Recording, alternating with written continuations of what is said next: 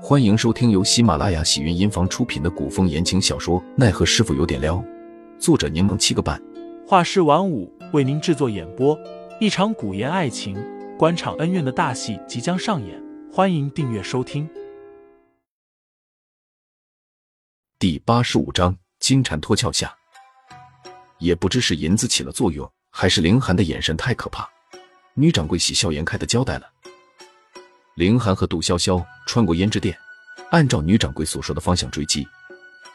二人抬头眺望，杜潇潇突然被凌寒一把搂住了腰，接着身体一轻，整个人被凌寒带着飞上了高高的屋脊。二人在屋脊上飞奔跳跃，不久便发现了目标。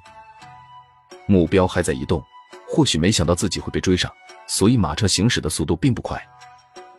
穿过繁华的街道，走过一片竹林。马车在一处私宅前停了下来。那宅子名为安泰居，围墙上爬满了爬山虎，翠绿的叶子变成了枫叶般的红色。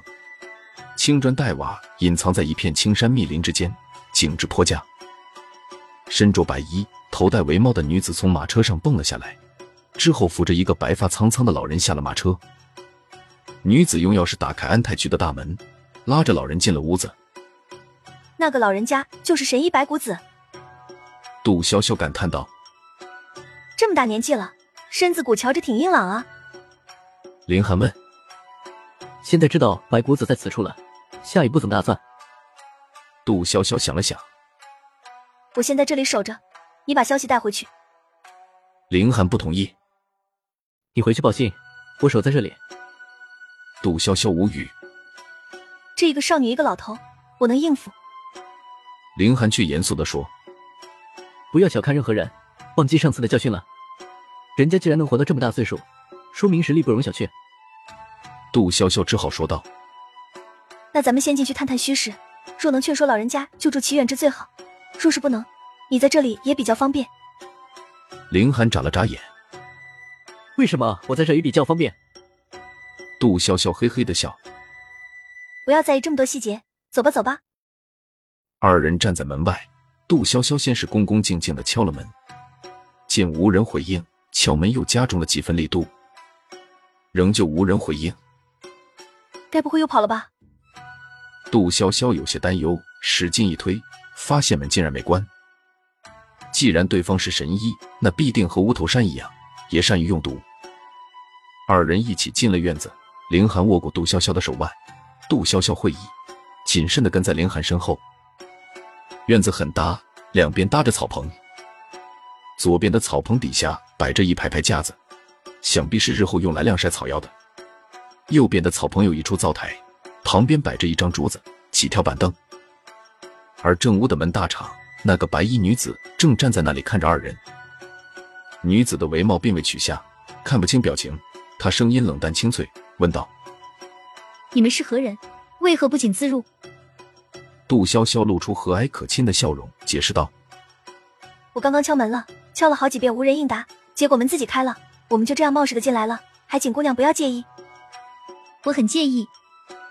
白衣女子不苟言笑，依旧冷冰冰的说：“若是二位没事，便请出去吧。”杜潇潇见状，干脆开门见山：“这位美女姐姐，我之所以会擅闯进来，是因为我朋友病了，病得很重。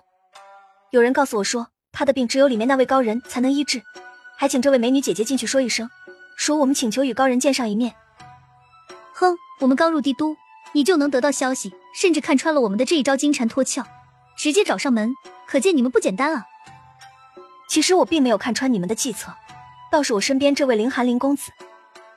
杜潇潇把凌寒拽了出来，抬手介绍道：“他不仅仪表人才，英俊威武，而且还才思敏捷，智慧过人，这才带我找过来的。”杜潇潇说着，给凌寒使了个眼色。像凌寒这种长相，稍微出卖色相，便可以轻易俘获女人的芳心。偏凌寒又是个顽固不化的小古板，他不屑的看了眼杜潇潇，神情冷淡：“姑娘，朋友病重，所谓救人一命胜造七级浮屠，还请姑娘帮忙通报一声。”家事一向随性，救人也全凭心情。近日舟车劳顿，家事需要休息。白衣女子。做了一个请的手势，二位请回吧。子小姐姐有话好说。